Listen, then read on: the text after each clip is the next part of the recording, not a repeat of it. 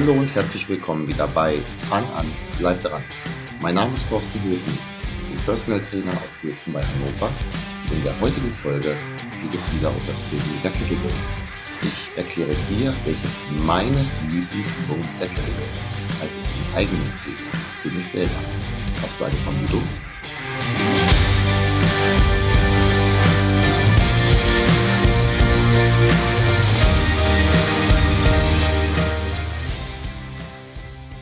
Wie du ja vielleicht schon mitbekommen hast, finde ich Training mit der Kettlebell ziemlich cool. Und äh, manche sagen jetzt vielleicht, ja, aber du machst das ja auch, du lehrst das ja auch, du bietest das ja an, das musst du toll finden. Das ist jetzt so ein kleines bisschen wie die Geschichte mit dem äh, Huhn und dem Ei. Was war zuerst da? Äh, ich interessiere mich sehr für das Training mit der Kettlebell und habe die dementsprechenden Ausbildungen gemacht, weil ich es vorher selber halt auch schon für mich entdeckt hatte und dann im Rahmen der Ausbildungen halt noch ja, intensiviert habe und immer mehr lieben gelernt habe.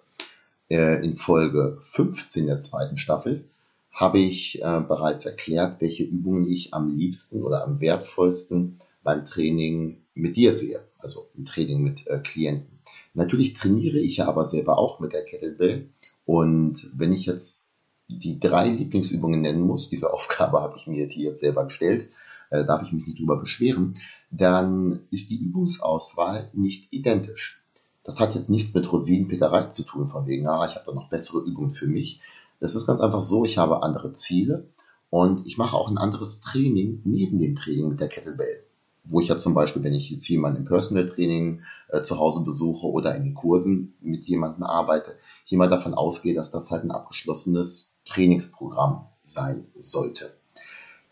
Die absolute Top-Übung für mich mit der Kettlebell ist der Turkish Get-Up. Und zwar sowohl für dich als auch für mich.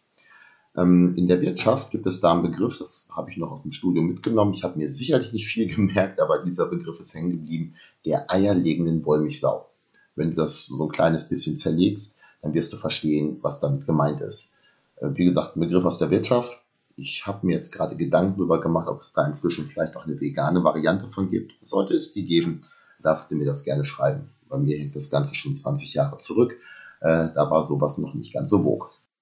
Wenn mal die ziemlich doofe Frage gestellt wird, wenn du nur eine einzige Übung machen dürftest, welche wäre das? Also diese Frage ist wohlgemerkt noch blöder, als wenn man nur nach drei Übungen fragt.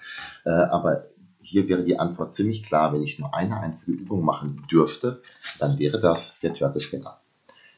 Den Turkish Get Up, den nehme ich in meine tägliche Routine mit ein. Das ist für mich quasi auch eine gymnastische Übung jeden Tag. Ich mache momentan drei Wiederholungen pro Seite, also sechs Turkish Get Ups, oftmals unbeladen, also morgens im Gymnastikprogramm. Ich baue Turkish Get Ups auch ins Aufwärmprogramm mit ein oder halt auch als eigenen Trainingsinhalt. Also als eigenen Trainingsinhalt, dann unter anderem auch sehr schwer beladen. Aber selbst wenn es dann mal leichtere Gewichte sind, eventuell sogar mit einer noch langsameren Ausführung, der Turkish Get-Up ist als solches einfach eine Top-Aufwärmübung. Du mobilisierst, du stabilisierst, du erwärmst dich, du stehst auf, du legst dich hin. Es werden viele äh, Körperbereiche bearbeitet und es erwärmt dich ganz einfach auch. Also ein Turkish Get-Up, das hat nichts damit zu tun, was ich im Anschluss dann trainiere, wenn sich die Möglichkeit ergibt, die Räumlichkeiten oder halt auch Kettlebells oder zur Not ja auch eine Kurzhantel, weil ein Turkish Get-Up kann man auch nur fast mal mit einer Kurz- oder Langhantel ausführen. Äh, passt eigentlich ins Aufwärmprogramm oftmals sehr gut mit rein. Die zweite Übung, die ich in meinen Top 3 der letzten Jahre jetzt drin habe, ist der Bottom-Up Press. Und halt erstmal eine kleine Beschreibung. Also Bottom-Up Press ist ein Überkopfdrücken mit der Kettlebell, wo man aber die Kettlebell jetzt nicht wie bei anderen Übungen, also zum Beispiel beim normalen Turkish Get-Up, ähm, im Griff hält und die Kugel befindet sich seitlich am Handgelenk, sondern die Kugel befindet sich über der Hand. Das erfordert ungeheuer viel Griffkraft und Stabilität, ansonsten kippt die Kette seitlich weg. Und für mich ist das, was das Training der Schulterkraft oder allgemein der drückenden Kraft und auch der Griffkraft angeht, eine Top-Übung. Sie zwingt dich zudem, also abgesehen davon, dass es halt die Kraft steigert, auch in eine natürliche Bewegungsbahn. Man kann da ungeheuer wenig falsch machen. Also selbst wenn man es versucht. Und es ist eine sehr schulterfreundliche Übung. Also oftmals ist es so, wer Schulterbeschwerden hat, und das kommt ja nun leider beim Krafttraining sehr häufig vor, das ist so eine der äh, Dinge, wo fast alle Trainierenden, die sehr lange trainieren, irgendwann mal mit zu tun haben werden. Bottom-up Press geht oftmals schmerzfrei, während andere Übungen nicht machbar sind. Also allein aus diesem Grund schon eine Top-Übung. Hm, sollte dich die Instabilität und der Griff beim Bottom-up Press jetzt arg in deiner Leistung limitieren, dass also der Unterschied zwischen einem normalen Press und einem Bottom-up Press ungeheuer groß ist, dann ist vermutlich ganz einfach deine Griffkraft und die Stabilität ziemlich scheiße. Ähm, das ist in dem Fall dann nicht schlimm, erklärt es aber. Daran könnte man arbeiten, man muss aber nicht. Das ist ja alles genauso wie ein türkisch Get-Up. Du kannst vermutlich ein sehr, sehr glückliches Leben führen, auch äh, wenn du nie türkisch Get-Up gemacht hast. Wobei vielleicht, wenn du meine Podcasts reinhörst, könnte es ja sein, dass wenn du ihn noch nicht machst, du ihn noch in deine äh, Verlosung der Top-Übung mit reinnimmst. Äh, bei mir zum Beispiel ist es so, ich musste mir äh, Gewichte, die ich beim Bottom-Up Press drücken konnte oder auch drücken kann, äh, im Laufe der Zeit erarbeiten. Zu Beginn war die Lücke zwischen dem, was ich im normalen Press und dem Bottom-Up Press ähm, drücken konnte über Kopf, sehr groß oder relativ groß. Und das hat sich dann ziemlich angeglichen. Also mit normalen Press kann man im Normalfall trotzdem noch mehr drücken, aber dieser Unterschied, der ist jetzt relativ klein geworden. Eins muss ich dazu vielleicht noch sagen, ich spreche hier explizit vom einarmigen Bottom-Up Press, also mit einer Kettlebell. Ich habe sowas auch schon mit zwei Kettlebells gemacht, aber da finde ich, das geht dann so ein kleines bisschen mehr in Richtung Kunststücke und da finde ich also definitiv, ich spreche hier vom einarmigen Bottom-Up Press und nicht von der Variante mit zwei Kettlebells. Und wo wir aber gerade bei zwei Kettlebells sind, meine dritte Übung in den Top 3 für mein eigenes Training jetzt hier ist nämlich eine Übung mit zwei Kettlebells, nämlich der Double Kettlebell Squat. Ähm, der Double Kettlebell Squat, das ist halt, eine, wie, wie der Name auch schon sagt, eine Kniebeuge, also Squat mit zwei Kettlebells. Das ist eine fortgeschrittene Übung. Du musst nämlich erstmal die zwei Kettlebells durch ein Clean, also durch das Umsetzen, in die sogenannte Rack-Position vor der Brust bringen. Hm, das sollte man erst mit einer Kettlebell beherrschen, bevor man es dann mit zweien lernt. Das ist also definitiv keine Übung, die du in den ersten Wochen deines Kettlebell-Trainings, äh, auch wenn du einen guten Trainer hast, erlernen wirst. Wenn du aber dann mal so weit bist, dann ist der Double Kettlebell Squat für mich eine ziemlich coole Übung.